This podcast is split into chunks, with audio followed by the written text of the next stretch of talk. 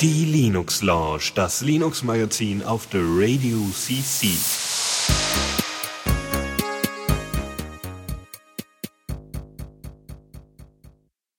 Einen wunderschönen guten Abend, liebe Geeks und Geekinnen hier auf der Radio CC zur Linux Lounge, dem einzig wahren Geek und Nerd und Linux Magazin. Ähm, ja, hallo Lukas.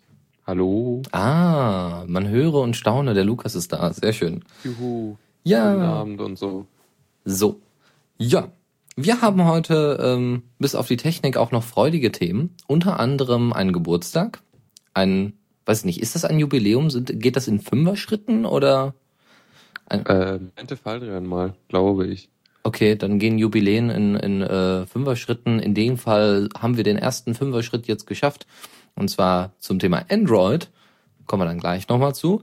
Ähm, ansonsten war Halloween. Feierst du Halloween? Nö, ne? Bist jetzt Äh, nicht. ich hab's bemerkt und hier äh, hat auch keiner angeklopft, was wa wahrscheinlich nicht verwunderlich ist, weil äh, hier so 20 bis 100 Leute noch Klingelschilder haben. 20 bis 100 Leute? Ich habe keine Ahnung, wie hier im Haus wohnen, also. Okay. Hm. Ja gut, wechselt wahrscheinlich auch äh, öfters bei dir im Studentenwohnheim. Nun gut, also wir werden nachher noch ein bisschen über Windows 8 reden, aber in, in natürlich in Verbindung mit Linux. Ähm, Neuigkeit aus dem Musikbereich. Brad Sachs hat ein neues Album veröffentlicht, Guess Who Is a Mess? Und äh, daraus spielen wir jetzt einfach mal einen Titel, und zwar In Your Face. Neues aus dem Repo.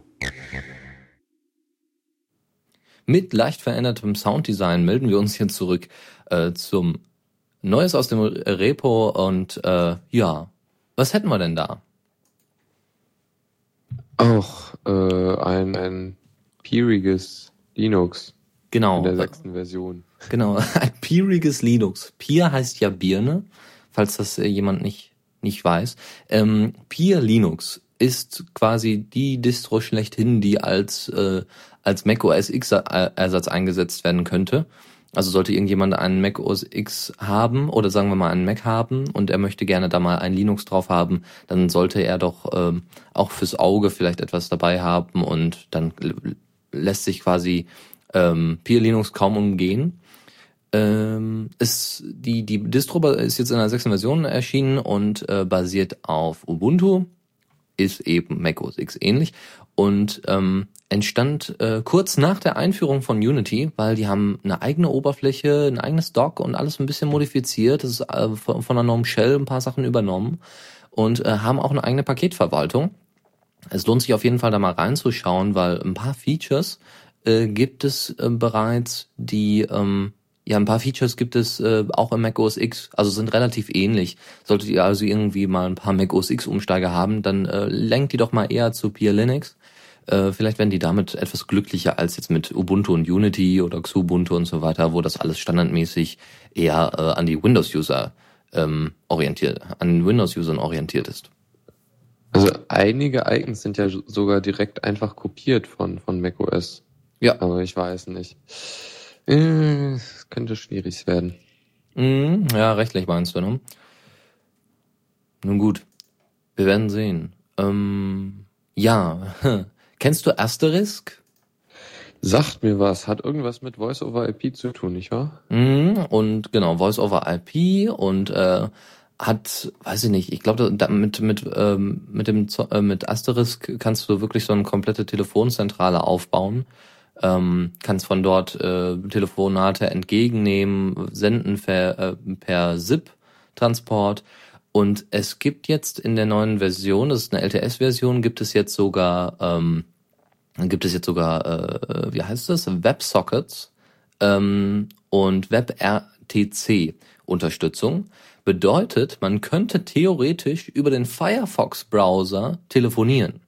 Über Asterisk. Ähm, ja, theoretisch. Das Problem ist halt, äh, hatten wir auch schon mal, WebRTC ist noch nicht standardisiert. Also das ist noch sehr Early Beta und so.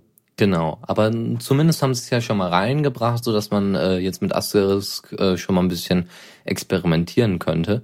Ähm, Also ich finde das klasse. Also das heißt, man könnte jetzt demnächst, äh, bräuchte gar kein Skype mehr in dem Sinne, sondern macht das alles über SIP, macht das alles über Asterisk und äh, kann so dann Telefonate entgegennehmen. Das macht ja Fall dran in seiner Sendung auch. Äh, Problem ist halt noch, äh, an die Qualität von Skype reicht das auch nicht an. So. Das, nee, nee, das sowieso nicht. Aber ich meine, wenn jemand übers Telefon anruft, ähm, dann ist die Qualität ja sowieso nicht so doll. Und äh, dann könnte man ähm, eben das benutzen. Also wenn irgendwo jemand in der Pampa steht und wirklich kein Netz zur Verfügung hat, auch kein gutes Mikro, dann kann man kann man auch gleich anrufen. Du, ich habe äh, keinen Festnetzanschluss mehr und habe mir jetzt äh, gestern einen äh, SIP-Account eingerichtet, direkt im Em Empathy. Heißt also, ich kann äh, dort, wo ich chatte, kann ich auch Telefonanrufe annehmen. auch cool. Klasse. So, dann, äh, wo du Empathy schon ansprichst, Empathy ist ja auch ein Part der ganzen GNOME-Familie und Ubuntu hat ja seinen ersten GNOME-Remix veröffentlicht. Ubuntu GNOME 10. Äh, äh, 12.10 ist veröffentlicht worden. Ich habe es getestet auf meinem Lenovo IdeaPad U400 und es läuft wirklich ziemlich gut. 25 Sekunden Bootzeit, super Programme, äh, also auch die Standard Ubuntu, äh, Standard GNOME Programme drauf, keine großartigen Ubuntu Programme, Empathy ist drin. Ähm, jetzt mit äh, GNOME 3.6 ist sowieso verdammt äh, alles etwas schneller, alles etwas besser, übersichtlicher und auch benutzbarer für die Leute, die vorher ähm, sich so ein bisschen gesträubt haben, Gnome, die GNOME Shell zu benutzen. Vielleicht gefällt euch ja die Version. Da haben sie sich einige Informationen und einige Ideen und Feedback auch zu Herzen genommen und umgesetzt in der Community. Ähm, was kommt noch? Genau, so ein paar Bugs, die es vorher gab, zum Beispiel, dass, ähm, also das ist jetzt nicht unbedingt auf Ubuntu GNOME bezogen, sondern eher im Allgemeinen auf die GNOME Shell. Es gab äh, das, den Bug, dass ähm, man zum Beispiel Bluetooth ausgeschaltet hat am Laptop und dann das Ding runtergefahren hat, wieder hochgefahren hat und dann war Bluetooth wieder an. Das heißt, bei jedem Neustart musste man das Ding wieder ausmachen, wenn man kein Bluetooth benutzte und ein bisschen Akku sparen wollte. Das hat sich jetzt, soweit ich äh, das beobachten durfte, erledigt. Ähm, jetzt ist auch GNOME Boxes dabei. Das ist ja die äh, Virtualisierungssoftware ähm, sehr einfach einzurichten. Hat bei mir leider mit der ISO ähm, nicht funktioniert. Ich weiß nicht, was es da noch für andere Möglichkeiten gibt, da ähm, eine virtuelle Maschine aufzusetzen. Also ich habe eine Lubuntu ISO ausprobiert, das hat nicht so einfach funktioniert wie bei VirtualBox. Äh, wahrscheinlich muss man da noch irgendwelche Sachen ergänzen, äh, die Ubuntu vielleicht in äh, 10. Punkt, äh, in 12.10 noch nicht so unterstützt. Also warten wir dann noch mal ein bisschen ab. Was aber fehlt, was normalerweise ähm, bei der beim ganzen GNOME OS theoretisch dabei wäre, ist Nautilus 3.6. Ähm, da hatte sich ja äh, Mark und auch alle anderen von Ubuntu eher dagegen entschieden bis jetzt, ähm, zumindest bis zur 12.10er Version und ähm, es sind halt auch sehr viele Gnome-Apps drauf, die keiner braucht. Ja, also die typischen Gnome-Spiele, die wirklich keiner benutzt. Aber wenn Gnome Boxes denn funktioniert, das hat es jetzt bei mir leider nicht, aus welchen Gründen auch immer, ähm, probiert vielleicht mal aus, vielleicht läuft's ja bei euch. Und es ist wirklich sehr, sehr einfach einzurichten und ähm, wird wahrscheinlich den ein oder anderen Umsteiger von Windows sicherlich äh, ja etwas freundlicher erscheinen lassen, weil der dann sagt, ach ja, so eine einfach zu bedienende ähm, Virtualisierungssoftware, da kann ich ja auch Windows drauf lassen, äh, drauf laufen lassen.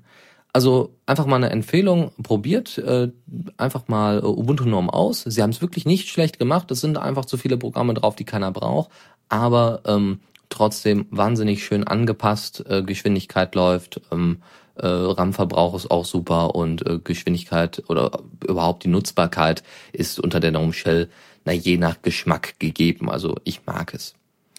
Gut. Ähm, du, äh, ja? Fällt mir gerade ein, das hatte ich vor einer Weile gelesen, aber nicht so für wichtig empfunden. Ähm, Ubuntu wird ja jetzt doch in der nächsten Version den aktuellen Nautilus nehmen. Also die haben sich da jetzt durchgerungen. So sieht's aus, genau.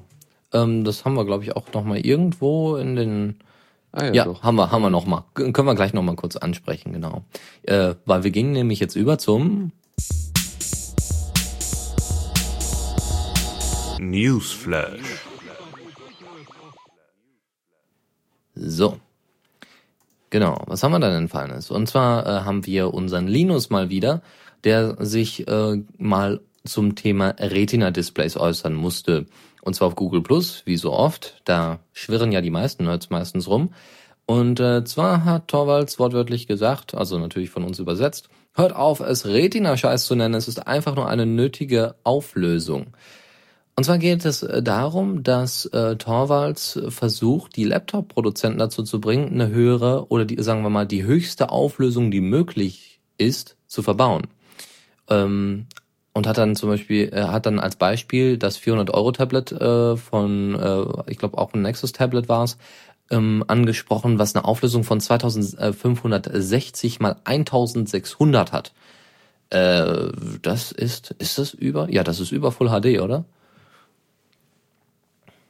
Äh, ja, 1980 ist Full HD. Äh, ja, genau. Ja, genau. So, und äh, das ähm, soll man doch bitte jetzt, also bei einem 400-Dollar-Tablet, was ja schon relativ günstig ist im Vergleich zum iPad, was ja 500 Dollar kostet ungefähr, ähm, ne, hat er dann halt gesagt, schaff das doch einfach mal bitte für Laptops. Ähm, dann hat er aber schon gleich die ersten Runs, die es dann von irgendwelchen Tech-Journalisten hätte geben können, abgewehrt und hat gesagt, ja, jetzt kommen dann irgendwelche Leute und meinen dann, äh, ja, die Schriftgröße ist viel zu klein und ähm, ne, ob, äh, ob Linus sich das denn bewusst sei und er meint, ja, natürlich. Ähm, ich, äh, Leute, wenn ihr mir mich das fragt, dann erwartet nicht, dass ich freundlich zu euch bin. Ähm, ich will kleine Schriftarten und ich will sie in sehr, sehr hoher Auflösung. Ich will äh, richtig gut aussehende Schriftarten haben und dazu äh, reicht einfach nicht der normale, äh, die normale Auflösung von einem Laptop. Das muss mehr werden, höher werden. Er hat sich ja auch Kindle Fire, äh, hier Kindle Paperwhite gekauft. Ja. Wieso hat das eine besonders hohe Auflösung oder wie? Ja, ja. Oh, okay. Ja, gut, mit, äh, mit Paper Ink. Aber das, genau, Paperwhite, das war ja das mit den LEDs an der Seite, ne? Genau. Ja, finde ich eine super Idee. Ja, ich bin gespannt, äh, ob ob da irgendjemand drauf hört von den Laptop-Produzenten. Ich würde es mir wünschen, ähm, auch so im Allgemeinen, äh, dass die Auflösung steigt. Wenn ich so überlege, ich war gestern im Kino, da gibt es eine Auflösung von 8000 HD.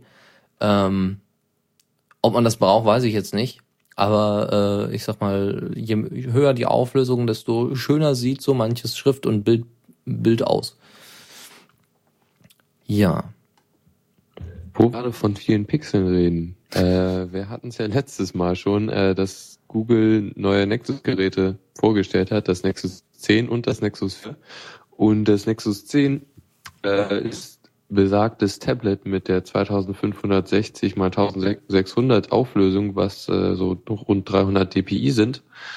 Ähm, insgesamt ist es echt eine schicke Sache. Ähm, hat so einen äh, Quad-Core mit, ah nee, nee, einen Dual-Core mit 1,7 GHz, 2 GB RAM, 16 oder 32 GB Speicher und ähm, das Ganze, ah, es wiegt nur 600 Gramm, was doch äh, echt schick ist. Also bei so einem Tablet, finde ich, macht das Gewicht echt viel aus. Ähm, ja, ähm, 400 bis 500 Euro ist schon äh, ein schicker ein Einstiegspreis. Mhm, weil der, ein, der, sinkt, der sinkt wahrscheinlich relativ schnell bei den Android-Geräten. Yep. Und äh, genau deshalb finde ich das Nexus 4 genau, sehr interessant. Ist äh, nämlich der, der Nachfolger vom Galaxy Nexus wird von äh, LG gefertigt. Äh, erinnert wohl auch irgendwie deren aktuellem Flaggschiff. Ist aber irgendwie ein bisschen äh, besser oder ein bisschen handlicher oder so. Ähm, das Ganze hat noch mehr Pixel und zwar 320 dpi. Ähm, ja, wie gesagt, 4, 4 es hat 4,7 Zoll. Ich finde es ja interessant, dass sie jetzt nach den Zoll äh, die, die Geräte benennen. Was, was ist, wenn jetzt noch ein äh, 10 Zoll Tablet äh, rausbringen wollen? Habe ich auch gerade so gedacht. Das macht ziemlich, das macht überhaupt keinen Sinn, das so zu nennen. Ne? Aber nun gut. Ja, dann nennen sie es 10.2, aber das hatten wir ja schon mal, Mist. Ja, Samsung Tablet. ja, naja, naja ähm, Nexus 4, äh, das hat ein Quad-Core mit 1,5 GB, ein Snapdragon S4 Pro, was natürlich überhaupt nichts sagt, aber es ist schon interessant, dass man vier Kerne in seinem Handy hat. Ich bin gespannt, ähm, weil äh, Ubuntu ja mit, also Ubuntu für Android ja mit zwei Kernen arbeitet. Auf dem einen Kern läuft Ubuntu, auf dem anderen Kern läuft Android nebenbei. Und äh, ich sag mal, wenn es dann äh, Quad-Cores gibt, ja, dann kann man natürlich noch ein bisschen mehr auf Ubuntu auslegen, sollten denn bald solche Handys kommen und sollten die dann auch wirklich mit äh, Ubuntu verschifft werden. Okay. Hm, naja, da würde ich es doch eher sinnvoller finden, wenn das dann dynamisch äh, ähm, naja, die, die, äh, die, die Auslastung halt dynamisch verteilt wird und nicht, dass der irgendwie fest, festgelegte Cores zugewiesen kriegt. Das ja. wäre eher nachteilhaft. Das meinte ich auch gar nicht. Nur, dass eben dann Ubuntu eben mehr Platz einnehmen könnte, theoretisch. Genau. Ich meinte das auch eher, dass es dynamisch ist. Aber gut. Ja, ähm, das Interessante, Interessanteste an dem Nexus 4 ist doch tatsächlich der Preis. Ähm, Einstiegspreis äh, für 8 GB bzw. 16 GB sind 30, äh, 300 Euro für die 8 GB Variante und für die 16 GB äh, nochmal 50 Euro mehr. Was doch äh, echt äh, wenig Günstig ist. Also, ja, Wahnsinn. Ja, das Galaxy Nexus äh, hat so bei 500 angefangen. Und das war ein quietschendes Plastikteil. Ich weiß ja nicht, wie es beim Nexus 4 aussieht. Keine Ahnung. Naja, äh, ist auf jeden Fall für mich interessant, weil ich mal äh, so langsam schwächelt mein Nexus One und eigentlich würde ich auch gerne mal was Neues haben. Also werde ich mal gucken, vielleicht kriege ich das ja günstig. Ich fand's nur naja, also ist eine ja. Überlegung. Das wäre eventuell mein nächstes Handy. Ich fand's nur witzig, äh, in dem Ankündigungsvideo zum Nexus 4 und zum Nexus 10, da gab es ähm, da, da schwärmten dann die Google-Entwickler so sehr, ach ja, und wie schön das überhaupt aussieht. Und dann sagte dann irgendwie, entweder war es ein Reporter oder auch ein Mitarbeiter von Google, der meinte, das ist auch nur ein Stück Plastik. Und dann meinte der äh, Google-Mitarbeiter vor der Kamera, ja, aber ein sehr schönes Stück Plastik. und ich glaube. War das, das äh, was äh, von der GEMA gesperrt wurde? Das weiß ich nicht, ob das schon gesperrt worden ist. Das wäre ja heftig. Nein, nein, es wurde ein Werbevideo für das Tab, glaube ich, oder eins von den beiden Geräten. Das ist relativ, gesperrt. das ist relativ ohne Musik ausgekommen und ähm, professionell ja, gewesen, aber war kein Werbevideo in dem Sinne, sondern eher so eine Art äh, Journalistenrundgang im Google HQ. Naja, also es gab die lustige Geschichte, dass das Werbe Werbevideo äh, gesperrt wurde. von der von der Content ID von YouTube selbst, also von Google selbst entwickelt. Super. Yep. Gut, äh, was ganz eine ganz neue Eigenkreation ist OwnTube. Hatten wir schon mal drüber gesprochen. Jetzt ist es ähm, aber mehr oder weniger amtlich. OwnTube hat eine Installationsanleitung bekommen und somit kann sich das jetzt jeder mal aufsetzen. Das, äh, ihr braucht dafür eigentlich nur Django und MySQL. Django ist ja dieses, äh, dieses Web-Framework für Python. Für Python. Genau. Und ähm, wie gesagt, einer unserer, einer unserer Hörer hat das schon mal ausprobiert, hat das bei sich schon mal auf äh, seinen Server gepackt. Es funktioniert zumindest so weit, dass man es bedienen kann und so weiter. Aber ich ähm, ich habe ja dann ein Konto bekommen, netterweise von JavaFund, äh, habe das mal ausprobiert, äh, einfach mal eine Audiodatei hochzuladen. Äh, er hat es nicht so ganz eingeordnet und man kann auch so als normaler Nutzer wohl keine eigenen Channels er, ähm, erstellen. Also da fehlen halt noch so ein paar Kleinigkeiten, um es wirklich so weit auszubauen. Die Piratenfraktion in Berlin, die hat das natürlich auf sich komplett angepasst. Das heißt zum Beispiel auch das Logo und so weiter, das ist standardmäßig im Quellcode drin, so dass sie beim Einspielen dann nicht jedes Mal denken müssen, ah, ich muss das Logo ja noch ersetzen oder das muss noch ersetzt werden. Und ähm, was ja auch in Ordnung ist. Nur sie haben halt auch featuremäßig alles relativ doch an äh, an die Piratenfraktion und an äh, an ihre eigenen Bedürfnisse angepasst ähm, so dass es eben noch kein kompletter YouTube-Ersatz werden könnte. Finde ich auch erstmal nicht so schlimm. Das ich ist auch ja. Ich, das ist ja erst vor kurzem ähm, gelauncht, das Projekt und äh, dafür ist es schon ja, fortgeschritten. Ich meine, ja, es ist ja noch nicht mal irgendwie in der Release oder stabil oder so. Ja. Das äh, finde ich auch ganz okay eigentlich, dass sie es erstmal so entwickeln. Genau, aber dafür läuft es halt schon relativ gut. Also äh, sieht man ja bei der Piratenfraktion ähm, auf der auf deren ähm, Podcast-Seite. Man kann eben auch so ein MP3-Feed äh, abonnieren, ob Video, ob Audio. Man hat direkten Kontakt zu den Leuten und kann Kommentare versenden. Also ist schon nicht schlecht gemacht. Da sind schon viele Features drin, die äh, einem bei YouTube sogar fehlen. Also ne, RSS-Feeds und so weiter gibt's da nicht. Da gibt's nur den Abonnieren-Button. Ja, gut. Das äh, zu OwnTube.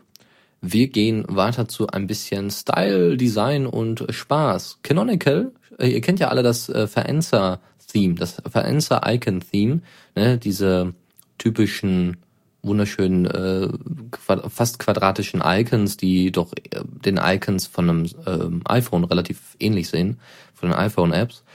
Ähm, Canonical hat jetzt einfach den Designer eingestellt. Die haben gesagt, ach, der macht das so toll, den haben die einfach eingestellt. Das kam aber erst in der Fragerunde raus, als ähm, Marc dann irgendwie in der Fragerunde mit der Community äh, gefragt worden ist, sag mal, äh, was ist eigentlich hier mit dem Verenzer-Designer? Ja, den haben wir eingekauft, so ungefähr.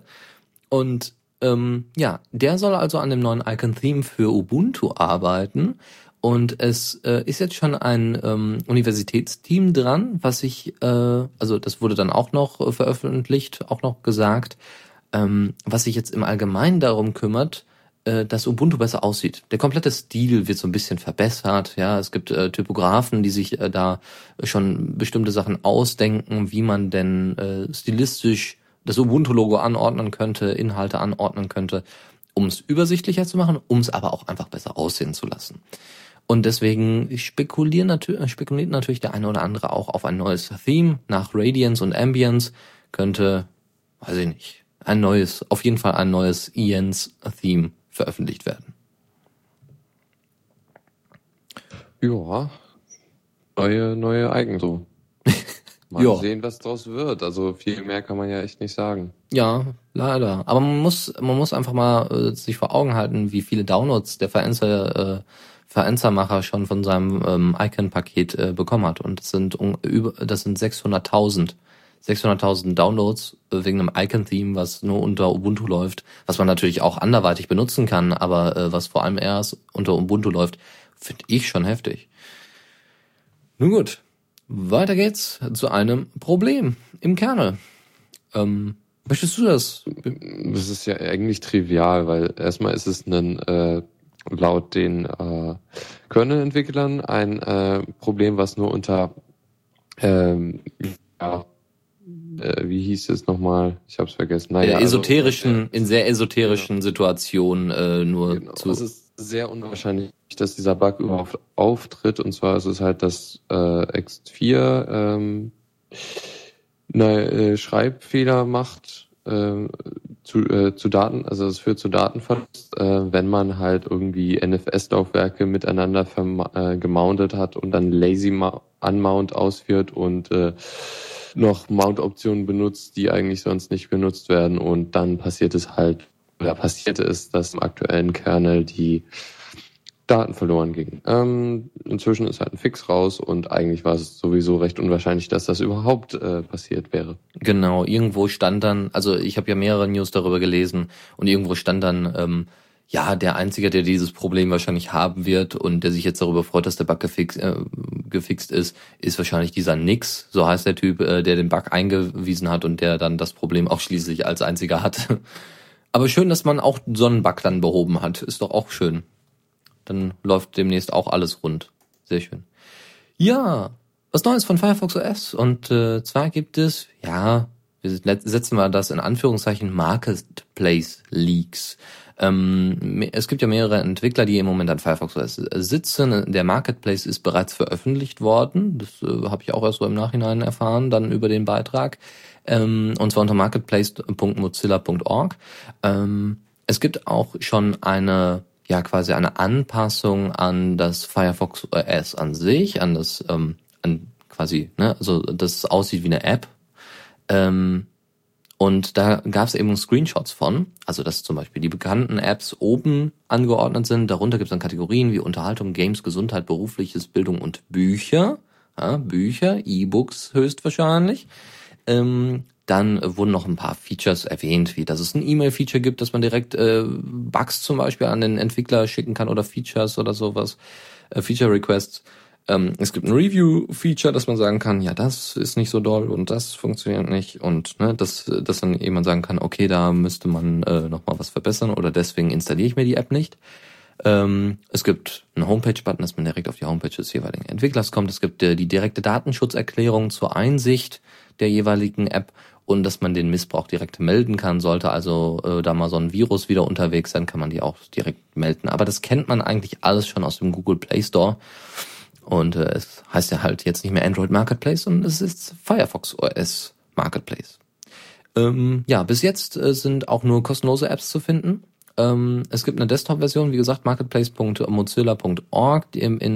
Das Problem ist, dass es eben noch keine Web-Apps oder noch keine Firefox, also keine, keine Marketplace-Apps gibt, die, die man auf dem Desktop benutzen kann. Das sind alles wirklich Apps nur für Smartphone bis jetzt und das kommt ja erst im ersten Quartal 2013 raus. Und da freue ich mich schon drauf. Weil die Deutsche Telekom zum Beispiel angekündigt hat, Firefox OS an, zu unterstützen. Deswegen, vielleicht kriege ich bald schon ein Firefox OS-Gerät.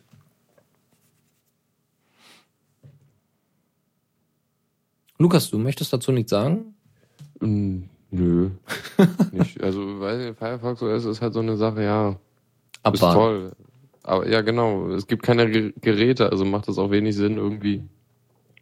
Ja, keine Ahnung. Gut, ich würde sagen, wir machen eine kurze Unterbrechung, ein bisschen Musik, Musik und äh, kommen dann gleich wieder. Und ähm, jetzt habt ihr, kriegt ihr hier die Endversion auf die Ohren von Free, äh, Free, äh, Feel Free mit Plastic Surgery. Bis gleich.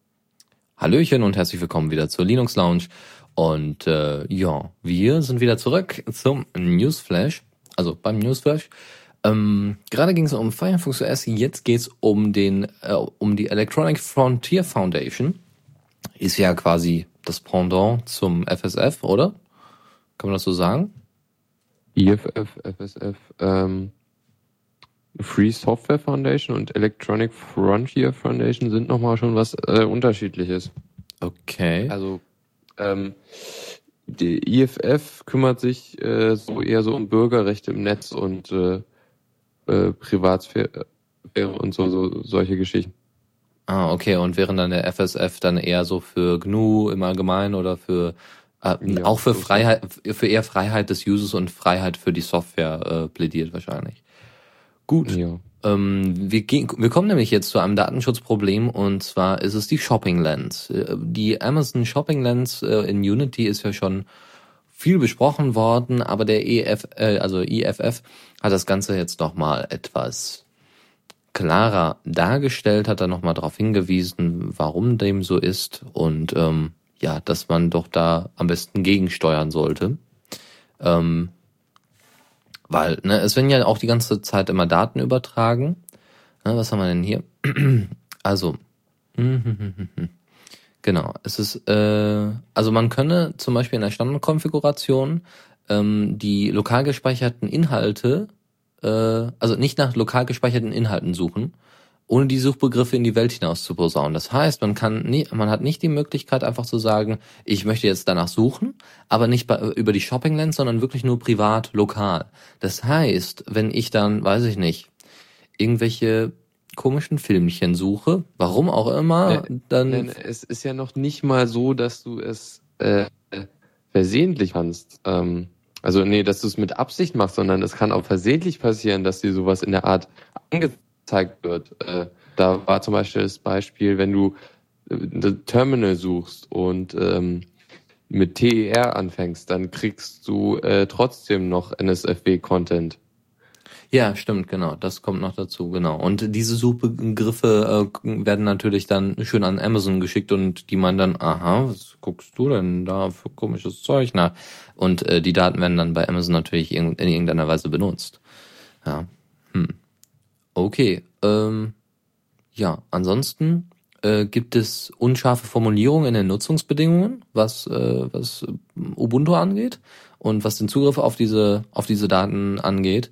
Äh, und dass man da doch ähm, das etwas klarer, erstens klarer formuliert und zweitens diese Shopping Lens einfach mal ein bisschen um, umbearbeitet, so dass eben solche Sachen nicht, nicht so einfach gesucht werden oder Ne, wirklich, wenn man dann so Terminal eingibt und kommt dann auf irgendwelche NSFW-Seiten, das muss ja auch nicht sein. Irgendwelche NSW, NSFW-Ergebnisse, das muss nicht sein. Nun gut, und genau eben die Möglichkeit bekommen, diese Shopping Lens auch wirklich zu deaktivieren. Ja, bis jetzt gibt's ja nur die Möglichkeit, das zu äh, deinstallieren, aber wer weiß, vielleicht findet ja wirklich jemand und, das äh, halt ne, alle, toll. Du kannst halt auch nur alle äh, Linsen, die mit dem Internet zu tun haben, deaktivieren das ist auch eine, das haben sie halt als Möglichkeit verkauft, das abzuschalten, aber dadurch verlierst du auch die Flickr-Linse und die YouTube-Linse. Genau so sieht's aus. Und dann kannst du alle die Lenses, die es mal gab oder gibt, äh, die sowieso aufs Netz zugreifen, weil das ist wirklich der größte Vorteil von so einer Lens, ähm, ne, das alles so in schöne Häppchen aufzuteilen, äh, äh, die verlierst du dann, die Funktionalität, und das bringt ja nichts. Ja, also nochmal, also da gab's dann drei Themen, da gab's was von Heise, da gab's was von Age Online, was quasi Heise ist, und von OMG Ubuntu, das haben wir dann für euch nochmal verlinkt. Und äh, wir kommen jetzt zu einem anderen Free Software Projekt. Media Goblin kennst du, oder? Yep. Was macht es? Äh, so frage ich Sachen. Okay, ja, sonst. Also, ja. Du, äh, ich kenne, aber ich weiß nicht, was es macht. Okay, okay, dann erklären wir es kurz.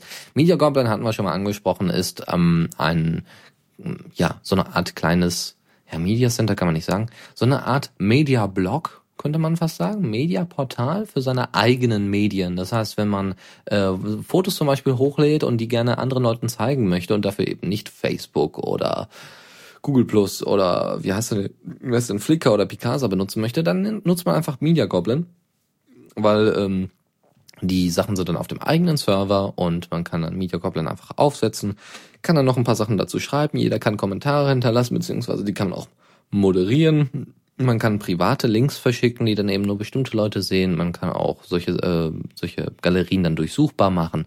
Äh, man kann ASCII-Art mit einbinden. Man kann, glaube ich, sogar kleine Blogbeiträge schreiben, wenn mich das nicht, wenn ich mich nicht ganz irre. Man kann YouTube-Videos einbinden. Man kann selber wie, also nicht YouTube-Videos einbinden, das wäre ja Quatsch, sondern man kann Videos selber hochladen und die werden dann eingebunden vom Server aus. Man kann Audio da reinpacken, zum Beispiel für Podcasts ist das super. Man kann seine eigenen Themes erstellen und, und, und. Also sehr, sehr schöne, viele Features. Jetzt gibt's aber eben das Problem des Geldes. Gibt es immer bei freier Software und in dem Fall ist es jetzt doch äh, etwas weitgehend. Es geht um 60.000 Dollar. Ähm, die sollen innerhalb jetzt der nächsten vier Tage erreicht werden. Und zwar geht es darum, neue Features zu implementieren. Und dazu braucht man halt ein bisschen Geld, klar. So ein bisschen Startkapital, damit man eben auch außerhalb des Berufs noch weiter arbeiten kann. Und zwar haben wir da ähm, unter anderem die äh, Dezentralisierung, die mal eingebaut werden soll. Das heißt, verschiedene Media Goblin Pods, verschiedene Media Goblin Server, die untereinander sich austauschen und somit quasi ein dezentrales YouTube, eine dezentrale Podcast-Basis bauen. Ja, APIs, die dementsprechenden Schnittstellen braucht man natürlich auch, äh, dass man vielleicht sogar ähm, Sachen integriert wie automatische, also was könnte man denn da integrieren? Äh, embedded, also hier, dass man eben Einbinden möglich macht von Videos von Media Goblin und dass es ein Admin-Interface gibt, ähm, was ganz wichtig ist, wenn so ein Portal ein bisschen größer wird und dass die Installation einfach etwas einfacher wird. Ja, so einfach wie bei OwnCloud. Ähm, damit das auch jeder wirklich benutzen kann und damit diese Dezentralität natürlich äh, auch so bleibt. Das ist ja auch das Problem bei Dia Diaspora. Es ist einfach noch nicht so einfach installierbar, so dass sich jeder wirklich so ein Pod aufsetzen würde. Gut, kommt natürlich dann auch darauf an, ob man sich mit der Software auskennt. Also, vier Tage bis zu diesem äh, Ziel, 60.000 Dollar sollen erreicht werden. Es ist schon über die Hälfte erreicht, also äh, die haben trotzdem immer noch gute Chancen, ihr Ziel zu erreichen. Also bitte äh, vielleicht da den einen oder anderen Euro rüberschicken. Denkt dran, dass äh, ein Euro de deutlich mehr wert ist als der Dollar. Nee, Quatsch, eigentlich andersrum. Oder? Weiß ich gar nicht. Also, dass wenn ihr mehr, wenn ihr Euros spendet, dass das ähm, in Dollar im Allgemeinen mehr ist. Von der Zahl her, vom Wert her. Ja, nicht vom Wert, nur von der Zahl. Ja, ich meine, ja, ach so, ja gut. Ich meinte, ja, ist richtig, genau. Nicht vom Wert, von der Zahl. So, Nautilus 3.6 landet in 12.04. Äh, 13.04. Ich hab's heute mit den Zahlen. Also mit der kommenden Ubuntu-Version kommt endlich Nautilus rein. Gab's ja viel Diskussion. Soll das überhaupt rein? Ist das überhaupt gut? Kann man das überhaupt benutzen? Linux Mint hat sich da direkt gegengestellt, hat gesagt, wir, ach komm, forken wir das auch noch. Wir haben halt GNOME, wir haben die halbe GNOME Foundation geforkt. Da äh, soll jetzt Nautilus nicht drunter, ähm, nicht drunter leiden. Die haben ja, wie heißt, wie heißt der? Ne, nicht Neo? sondern Nemo. Nemo, genau. Nemo. Wegen, ne? Nautilus ist das Schiff von Nemo. Ähm, geforkt. In dem Fall wird jetzt tatsächlich Nautilus 3.6 übernommen. Und ganz ehrlich, ich hab's ja hier auf meinem Hauptrechner und ich find's gar nicht schlecht. Also ähm, es ist viel aufgeräumter, es ist viel schneller. Ein paar Features sind rausgeflogen, so Baumansicht oder sowas, aber das brauche ich auch nicht, das habe ich nie benutzt. Ne. Ja? Ähm, also ich weiß nicht. Ich, ich hab, ich finde es einerseits toll, dass es dann, die, also die neuen Features sind super, zum Beispiel die Suche oder so, aber ich vermisse doch echt einige Features. Irgendwie Sachen wie äh, pro Ordner äh, die Ansicht verändern. Heißt also, in einem Ordner will ich eine Listenansicht und sonst halt äh, eine Symbolansicht. Das geht nicht mehr. Oder, oder sortieren, also dass, dass, in der Sortierung zuerst Ordner kommen und dann Dateien, das ist auch weg. Das ist echt, äh, weiß nicht, das ist doof. Und, und irgendwie habe ich dann mal Nemo ausprobiert und dann habe ich wieder die Features vermisst, die äh, im neuen Nautilus drin sind. Das ist, äh, ach ja. Ja, vielleicht sollte sich da irgendeiner mal zwischendrängen und sagen, ja, wir machen jetzt einen Nautilus und ähm, bauen einfach beide Features, für merchen quasi beide Features einfach zusammen. Aber dann kannst du wahrscheinlich da äh, dann äh, deine Finger drauf verwetten, dass das wiederum langsamer laufen wird, wenn je mehr Features drin sind, desto langsamer wird so ein oh, hör mal, da, äh, sowas wird sich kaum auf die Performance auswirken. Hm. Wie die, wie die Dateien sortiert sind. Also, die werden ja so oder so sortiert. Jo. So. Dann noch was Schönes von Lightworks. Lightworks ist der großartige Hollywood, äh, Hollywood Schnitt äh, das Schnitttool schlechthin. Ähm, ist jetzt für einige testbar. Ähm, wir hatten ja angekündigt, ah, Lightworks wird released am, weiß ich nicht, was war das, 29. Oktober. Und ist es auch, aber eben nur im Alpha-Status, wird, ist der, wird derzeit in einer Closed Alpha betrieben, weil eben das allgemeine Feedback ziemlich groß war, und als, als Leute alle geschrien haben, ey, Lightworks kommt zu Linux, da sind ja alle ausgeflippt, ich übrigens auch, und deswegen hat sie, haben sich die äh, Leute von EditShare, die hinter Lightworks stehen, gesagt, oh, nee, das machen wir mal lieber nicht. Wir nehmen mal ein paar Leute an, die sind in der Closed Alpha, dann kriegen wir ein bisschen weniger Feedback, aber können dann mehr erreichen. Die Hauptbugs können wir begleichen und Leute, die sich wirklich mit Schnittprogrammen auskennen, die können auch nochmal gucken, ob wirklich alles funktioniert oder ob wir noch ein paar Sachen rausfinden müssen oder verbessern müssen.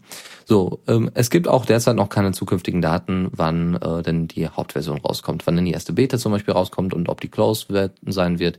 Gar nichts bisher. Ist auch nicht so schlimm. Wir sind ja hier nicht im Apple-Clan. Unterstützung, gerade in finanzieller Hinsicht, jetzt diesmal wirklich in Manpower-Hinsicht, braucht Peppermint Linux. Peppermint OS und zwar äh, brauchen die Leute, die mitarbeiten. Die haben da mehrere Jobs ausgeschrieben, die sind alle auf freiwilliger Basis, alles, ne? Also die, ihr kriegt keinen Lohn dafür. Sie brauchen einen Lead Software Architect, Sie brauchen einen Backend Web Developer, Frontend Web De äh, Developer, Sie brauchen einen Social Media Manager, oh, das könnte ich auch machen, aber ich habe im Moment zu viel zu tun, Art Director und Designer und Sie brauchen einen Package Maintainer, einer, der die Pakete da äh, zusammenwürfelt und vorbereitet. Ähm, ja, kann ja mal einer von euch machen. Ähm, wenn einer ein bisschen Zeit und ein, äh, hat und ein Hobby sucht, äh, macht das dann bitte mal. Finde ich aber, glaube ich, äh, finde ich eine schöne Sache, ähm, dass, dass da so offen nach äh, Unterstützung gefragt wird und nicht so aller. Wir stellen ein, aber es gibt nichts. Ja. Windows 8 ist released worden.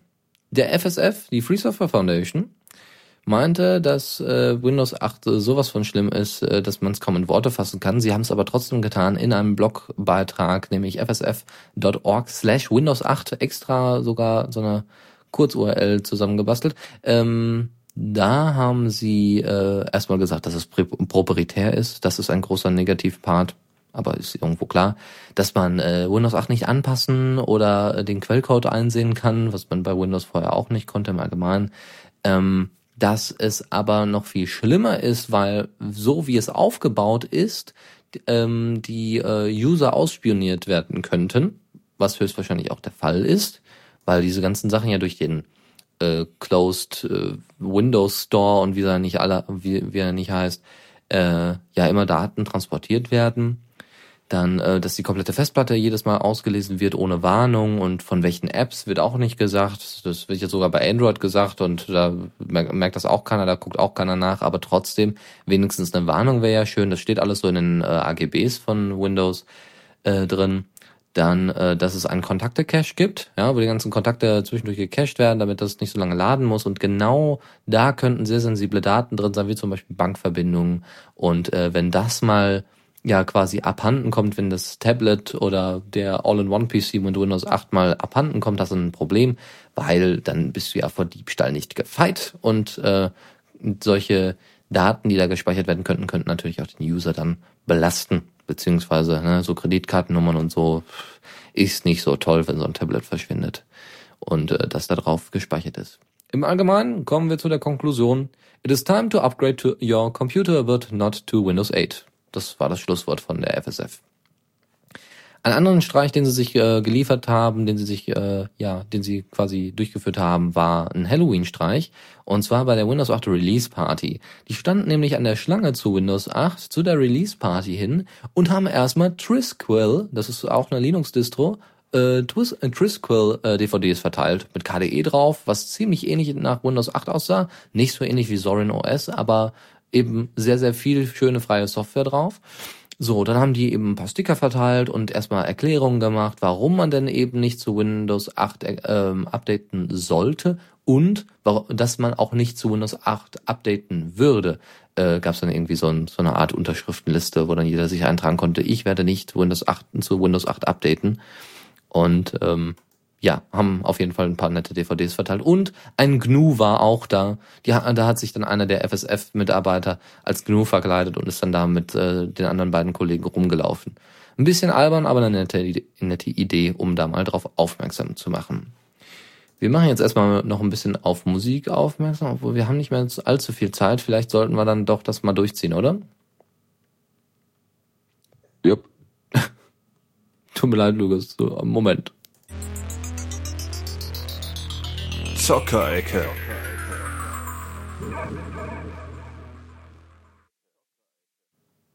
So, da sind wir wieder zurück zur Linux Lounge. äh, Zockerecke.